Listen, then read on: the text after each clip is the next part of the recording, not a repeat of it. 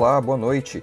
Eu sou Rodrigo de Oliveira, estamos de volta aqui pela Rádio Universitária da UFG com os boletins informativos desta quarta-feira, 30 de junho. Você pode nos acompanhar pelos 870 AM, pelo site radio.ufg.br ou pelo aplicativo Minha UFG.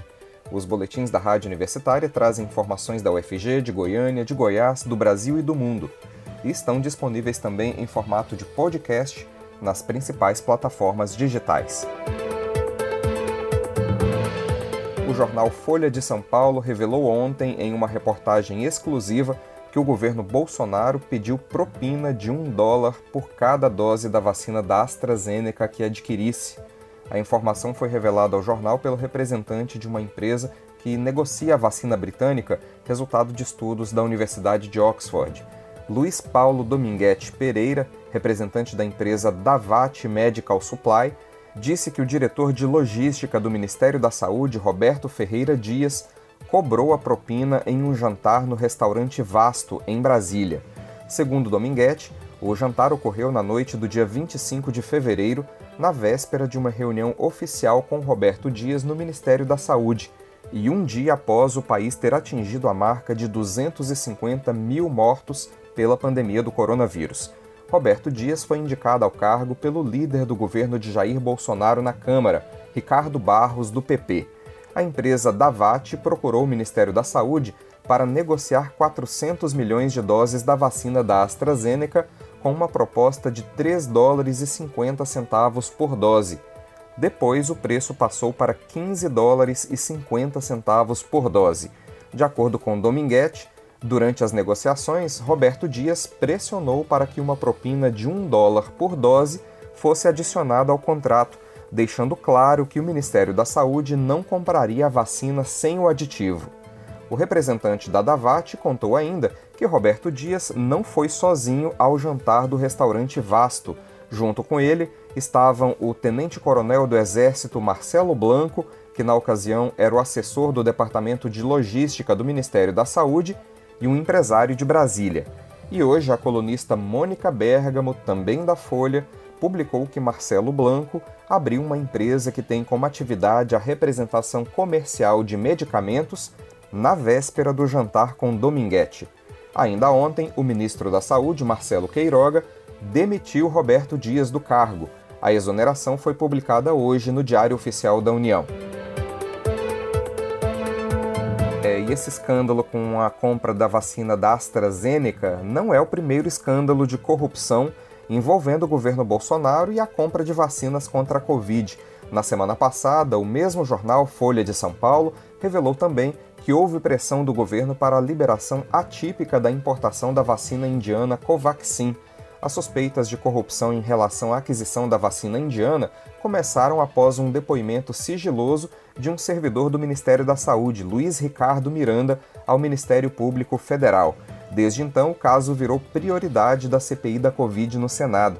A comissão suspeita do contrato para aquisição da Covaxin por ter sido fechado em tempo recorde e por ter o maior custo por dose dentre todas as vacinas adquiridas pelo governo federal. A crise chegou ao Palácio do Planalto depois que o deputado federal Luiz Miranda, do DEM, que é irmão do servidor do Ministério da Saúde que denunciou o caso ao MPF, relatou que o presidente Jair Bolsonaro havia sido alertado por ele em março sobre as irregularidades e não acionou a Polícia Federal para as investigações, apesar de ter dito na ocasião que faria. Ontem, no final da tarde, o Ministério da Saúde decidiu suspender o contrato com a Precisa Medicamentos para comprar 20 milhões de doses da Covaxin.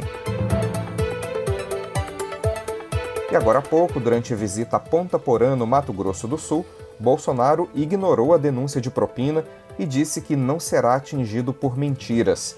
Bolsonaro também se referiu aos membros da CPI da Covid no Senado como bandidos e agradeceu a parceria na aprovação de projetos aos que chamou de amigos do Poder Legislativo, em um aceno ao Congresso no dia em que um super pedido de impeachment contra ele é entregue à Câmara. Cerca de 120 pedidos de impeachment serão reunidos em um só, apontando 23 tipos de acusações. mas ainda faltam votos para que o superpedido prospere na Câmara. Apesar do desgaste político do presidente, o Centrão permanece disposto a barrar a iniciativa de opositores ao governo. O discurso do grupo que pede o impeachment é que, por se tratar de uma iniciativa supra-ideológica, o pedido de afastamento de Bolsonaro tende a ganhar força e elevar a pressão para que o presidente da Câmara, Arthur Lira, do PP, analise as acusações. E com autorização do STF, o Supremo Tribunal Federal, o empresário Carlos Wizard, ex-colaborador do presidente Jair Bolsonaro, decidiu ficar em silêncio hoje durante a oitiva da CPI da Covid no Senado. Mesmo avisando que permaneceria calado, o investigado ouviu dezenas de perguntas formuladas pelos parlamentares em razão da postura, o depoente foi criticado pelos congressistas e ouviu diversas provocações. Em uma delas, o relator da comissão, Renan Calheiros, do MDB, afirmou que machões da internet ficam caladinhos na CPI. Antes de ouvir os questionamentos, Wizard teve direito a um breve discurso inicial. Durante pouco mais de 15 minutos, o investigado negou fazer parte do chamado gabinete paralelo Wizard citou várias passagens bíblicas e disse ter sido convidado pelo ex-ministro Eduardo Pazuello a salvar vidas e que, motivado pela fé e pelo compromisso social, teria aceitado desde que sua atuação fosse voluntária e sem fins de lucratividade. De acordo com o empresário, ele não participou e não tomou conhecimento de qualquer estrutura que tenha atuado na condição de gabinete paralelo. Vamos falar agora sobre a situação da pandemia de Covid em Goiás. De todas as variantes do novo coronavírus encontradas por aqui, três são consideradas preocupantes pela OMS, Organização Mundial da Saúde. Quem tem mais detalhes é a jornalista Maria Cristina Furtado. Boa noite, Maria Cristina. Boa noite, Rodrigo. Boa noite, ouvinte da Rádio Universitária. Em Goiás, três variantes do coronavírus consideradas de preocupação pela Organização Mundial da Saúde, OMS, foram identificadas até o momento pela Secretaria de Estado de Saúde: gama, alfa e delta, sendo gama de maior predominância. Anteriormente, ela era chamada de P1. A cepa foi descoberta em novembro de 2020 em japoneses que saíram do Amazonas e retornavam ao país de origem, e é de alta transmissibilidade. Em destaque mundial pela alta transmissão, a variante Delta, localizada na Índia em outubro do ano passado, também foi confirmada no estado, mas até o momento apenas um caso segue monitorado. No último dia 18 de junho, a Secretaria Municipal de Saúde de Goiânia confirmou o primeiro caso da variante indiana, a Delta. Uma mulher teve contato com um homem que mora em Goiânia, mas trabalha em Moçambique, no sul da África. De acordo com a pasta, ele trabalha lá por 30 dias e depois permanece por outros 15 dias na capital. O contato dos dois foi aqui, e a mulher apresentou apenas sintomas leves da Covid-19, sem necessidade de internação. Nesta segunda-feira, a Secretaria Municipal de Saúde afirmou ainda que a cepa indiana não é de transmissão comunitária na capital e que aconteceu até o momento um caso isolado.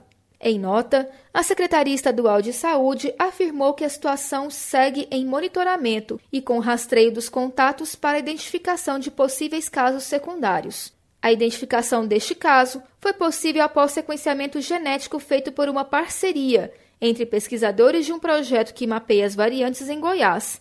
Agora, a capital realiza uma licitação a fim de garantir o sequenciamento, mas aguarda os trâmites finais.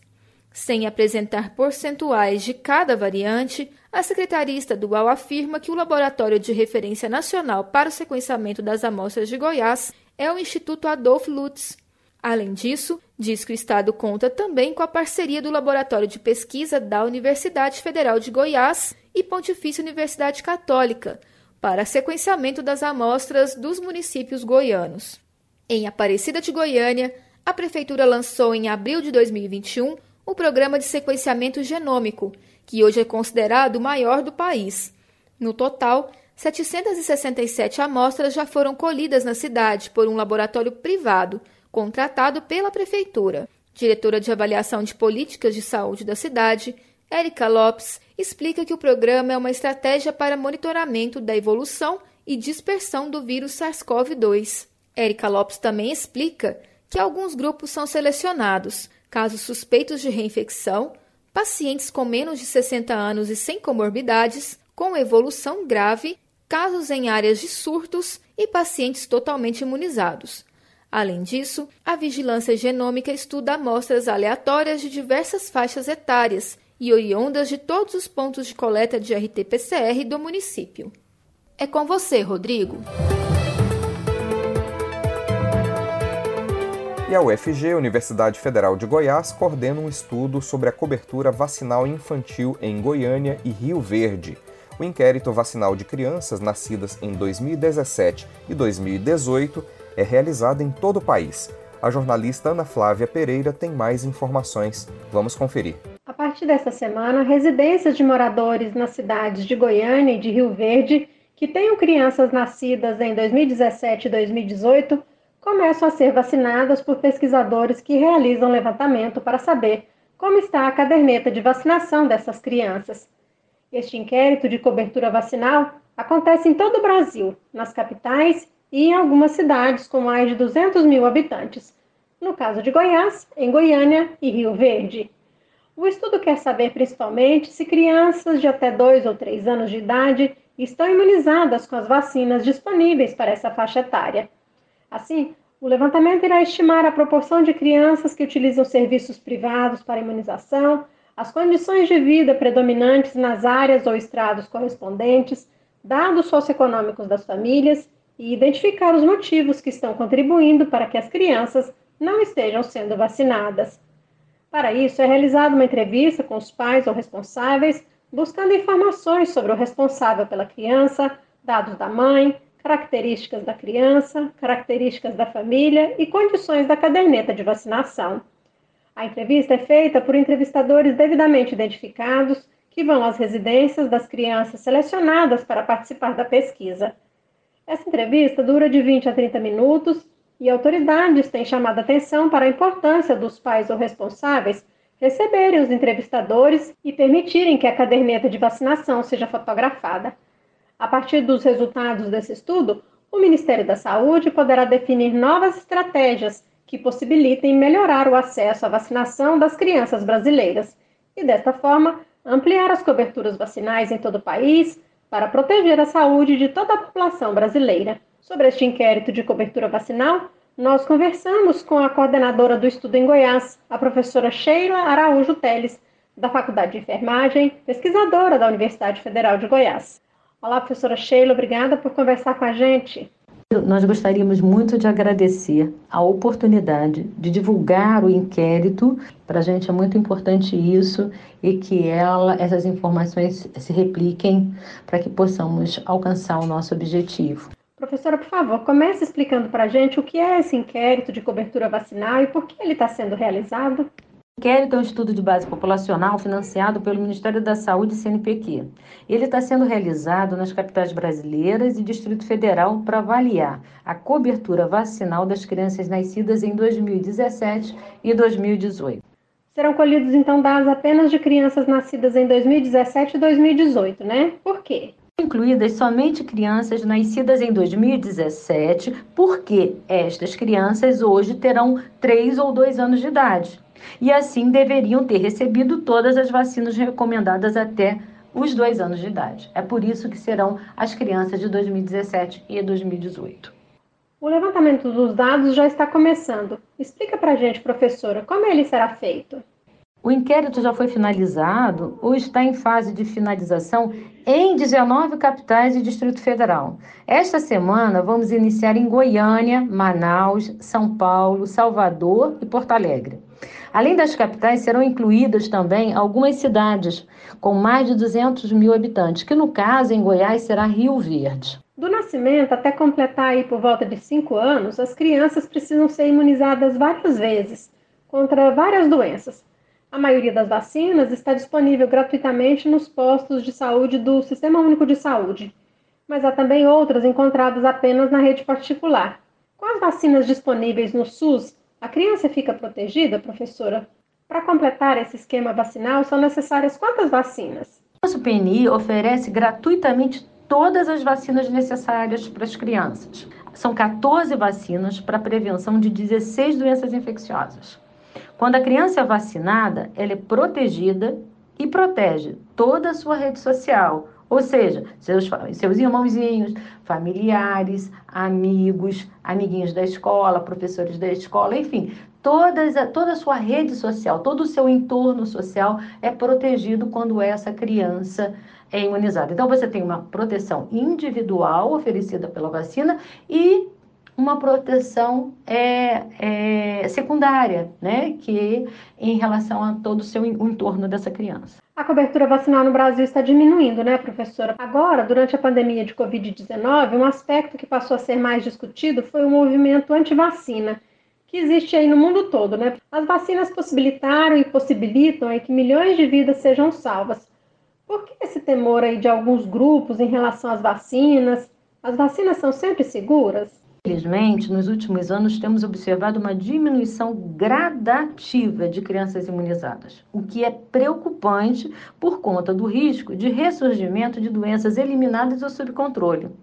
A causa desta diminuição ela é multifatorial e inclui a própria eficiência do programa, que eliminou e reduziu substancialmente doenças que eram comuns no Brasil, como poliomielite, difteria, tétano, coqueluche, sarampo, rubelas, hepatites virais, meningite, dentre outras.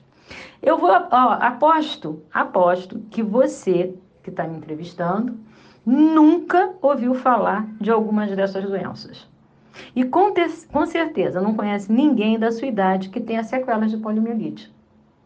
Isto provavelmente criou uma autopercepção da população em relação à necessidade da vacina. Então, passou-se a ter uma baixa autopercepção por conta da própria eficiência do programa. Né? Uma outra coisa que pode ter impactado a redução da, da cobertura vacinal é um movimento anti-vacina que, infelizmente, é um fenômeno nacional, internacional. Né? Não é algo específico do Brasil, mas mundialmente nós temos observado esse fenômeno, né? De medo de reação adversa, de medo em relação à composição do, imun, do imunógeno, que é totalmente infundada. A pandemia da Covid também potencia, tem, deve, potencializou a redução da cobertura vacinal. Assim, por meio do, desse inquérito, nós vamos poder saber como está de forma mais fidedigna a cobertura vacinal para estes imunizantes e identificar possíveis fatores que têm impactado esta redução da cobertura, possibilitando assim que o nosso programa de imunização defina novas estratégias para suplantar este quadro. Né? Então, isto é muito importante. Conhecer né, como é que está o desempenho do nosso programa por meio da cobertura vacinal dessas crianças é extremamente importante para as estratégias e para as políticas em relação à, à vacinação no Brasil. Eu gostaria de ressaltar que as vacinas são seguras, que antes de ser oferecida para a população, passa por vários testes para avaliar sua segurança e eficácia. Então, não há qualquer dúvida da sua segurança e eficácia. Não existe o porquê duvidar delas. Professora Sheila, muito obrigada por sua entrevista, seus esclarecimentos. E quando o trabalho aí tiver concluído, né, já fica o convite aí para vir nos contar os resultados. Agradecemos mais uma vez a oportunidade de divulgar este inquérito, que aqui em Goiânia está sob a coordenação minha, Sheila Teles, e da professora Carla Caetano. Nós duas somos professoras da Faculdade de Enfermagem da UFG. Muito obrigado mais uma vez e eu conto com a população em receber esses entrevistadores e, e disponibilizar essas informações para a gente que são fundamentais para a saúde da nossa população. Um abraço, muito obrigado. Nós é que agradecemos, professora Sheila. Um abraço e sucesso aí no trabalho de vocês. Ana Flávia Pereira, para a Rádio Universitária. Brasil perdeu 3 milhões e 300 mil postos de trabalho em apenas um ano. Com isso, o desemprego já atinge 14 milhões e 800 mil brasileiros. Mais detalhes com o repórter Delfino Neto. Desemprego mantém recorde de 14,7% e atinge quase 15 milhões de brasileiros. O desemprego no Brasil ficou em 14,7% no trimestre encerrado em abril e se manteve em patamar recorde, segundo divulgou nesta quarta-feira, dia 30, o IBGE, o Instituto Brasileiro de Geografia e Estatística. O número de desempregados totalizou 14 milhões e 800 mil pessoas. Os dados fazem parte da PNAD contínua, Pesquisa Nacional por Amostra de Domicílio Contínua do IBGE. No levantamento anterior, referente ao trimestre encerrado em março, a taxa de desemprego atingiu pela primeira vez esta marca histórica, 14,7%, e um total de 14 milhões e 800 mil brasileiros desempregados. A pesquisa mostra ainda que o país tem menos 3 milhões e 300 mil pessoas trabalhando desde o início da pandemia, em dezembro de 2019. Entre janeiro e abril deste ano, cerca de 500 mil pessoas ficaram desempregadas.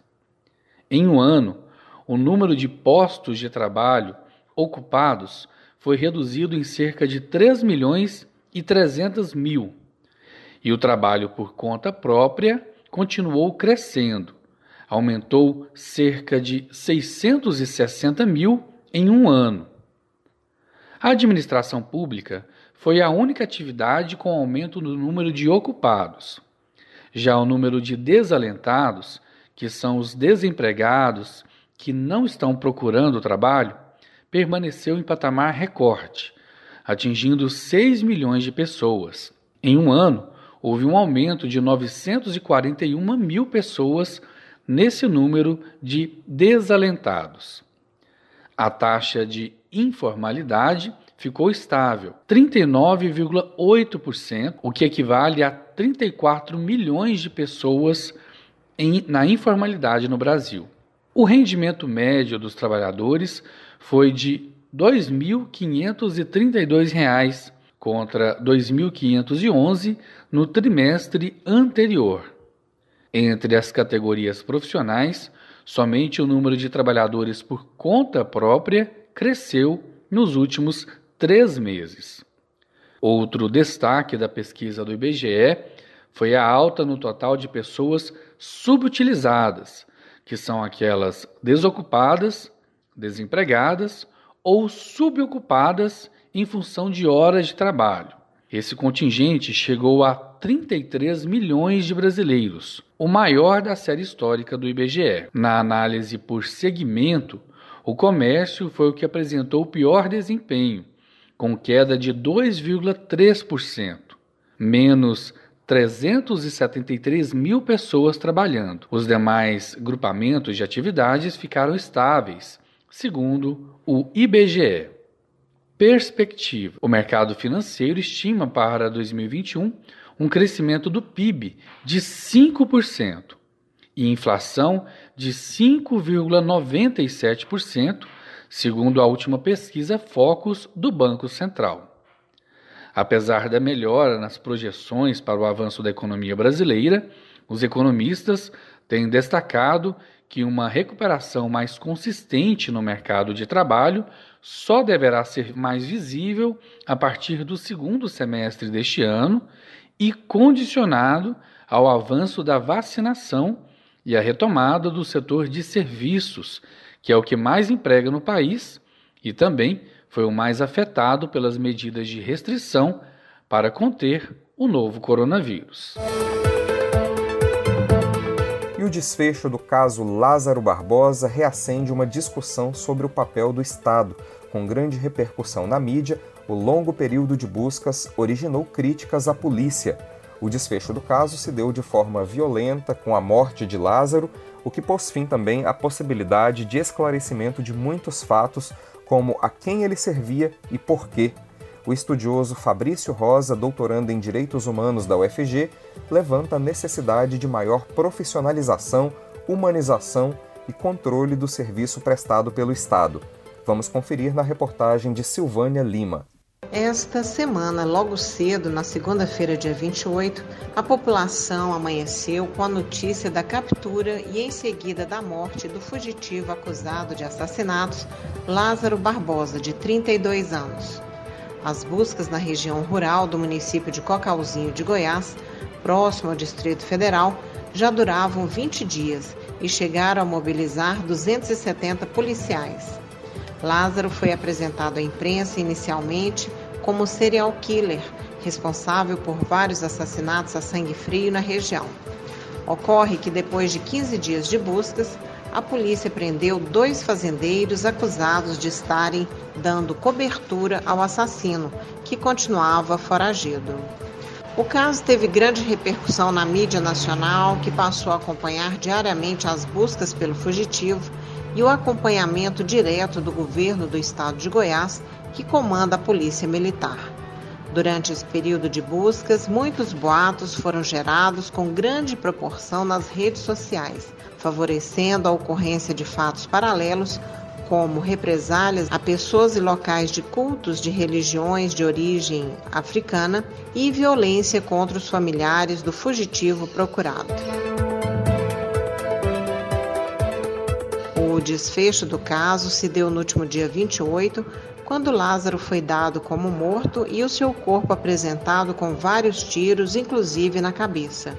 Alegando reação por parte do fugitivo, os policiais que participaram da operação disseram que Lázaro foi morto na troca de tiros. Muitas autoridades, porém, inclusive da polícia, se manifestaram contra esse desfecho. Para Adilson Paz de Souza, oficial da reserva da PM de São Paulo, em declaração dada à imprensa, a operação foi uma catástrofe. Em suas palavras, não era uma operação policial, e sim uma caçada, e o que houve foi uma execução. Outro agravante, segundo ele, é que com esse desfecho da operação policial haverá prejuízo para as investigações. Quando foi encontrado e morto com dezenas de tiros, Lázaro portava mais de 4 mil reais, duas armas e mantimentos, uma forte evidência de que estava sendo acobertado e que era pago para cometer crimes.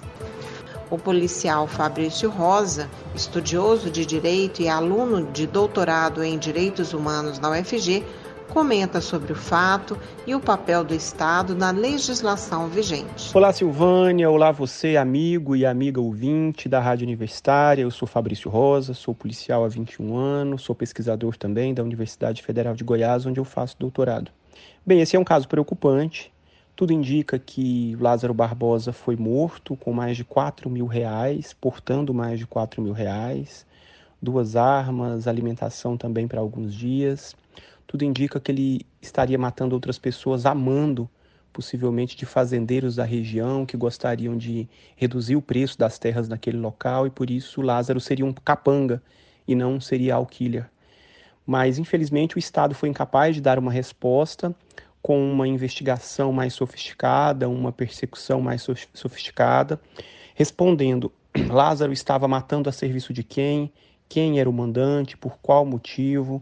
Então, nós entendemos que inquiri-lo, questioná-lo dentro do Estado Democrático de Direito, dentro do que prevê a legislação brasileira, seria a melhor resposta. Bem, esse caso traz uma série de denúncias importantes, o racismo estrutural, porque os templos e religiosos de matriz africana foram violentados, foram ameaçados, foram agredidos.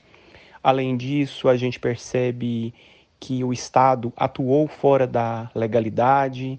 A polícia do Maranhão, por exemplo, é, matou um, um deficiente mental que tinha feito uma postagem descuidada, mas tratava-se de um deficiente mental. Aqui em Goiás também, quando o Lázaro foi morto, nós não vimos a preservação do local do crime, que é isso que deve acontecer, não foi acionada a perícia e a polícia técnico-científica, mais de 120 tiros foram dados no corpo de Lázaro. Enfim, nós defendemos que ele deve ser responsabilizado, mas responsabilizado dentro do que prevê a legalidade, o Estado democrático de direito. Isso não foi o que aconteceu. O Estado tem que responsabilizar as pessoas dentro do que está previsto no figurino legal, porque não cabe ao Estado agir de maneira vingativa, porque o Estado é justamente essa entidade que vai nos separar da vingança privada, da passionalidade, é, do sangue, da vingança. O Estado, na verdade, ele tem que ser superior a tudo isso. Então, demonstra uma necessidade de humanização, profissionalização e controle do serviço prestado pelo Estado. E diante dessa suposta situação de encomenda de crimes por questões de terra na região de Cocalzinho de Goiás, da qual Lázaro Barbosa haveria participado, a pergunta que se faz é: com a morte de Lázaro, isso está resolvido? Qual é a situação agora? A população pode realmente se sentir segura? Fabrício Rosa comenta. O que aconteceu nesse desfecho é o que todos já esperavam e não é o que nós precisaríamos ter enquanto uma polícia profissionalizada, uma polícia séria, justamente porque não consegue responder às demandas que a sociedade tem. As pessoas continuarão amedrontadas na região, porque esses fazendeiros que possivelmente mandavam Lázaro poderão contratar outras pessoas, e o Estado não foi capaz de responder a isso de maneira dentro do que está previsto no Código de Processo Penal, na legislação brasileira. Então, o que a gente vê é o Estado se colocando à altura do bandido, é o Estado fazendo de um corpo ensanguentado o seu troféu, e não é esse Estado que o povo goiano, o povo brasileiro merece. Nós somos capazes de criar um outro Estado que dê respostas de, que responsabilize essa pessoa, onde ela vá presa, onde ela responda dentro da lei, mas que dê respostas éticas, porque o Estado não deve agir com as mesmas armas e na mesma altura dos, dos, dos bandidos. Apesar desses fatos, as investigações sobre os crimes ocorridos na região de Cocalzinho de Goiás continuam. Nós agradecemos a participação e os comentários do doutorando em Direitos Humanos na UFG, Fabrício Rosa. Silvânia Lima para a Rádio Universitária.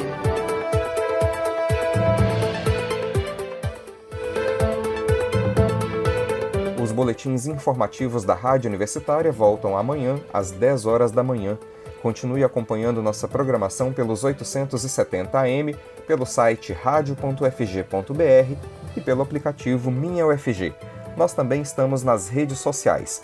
Curta nossa página no Instagram e no Facebook. Nossa dica nesse momento é para que você faça o possível para ficar em casa e, se precisar sair, use máscara. Proteja você e a quem você ama e não perca o foco no combate ao coronavírus. Rodrigo de Oliveira para a Rádio Universitária.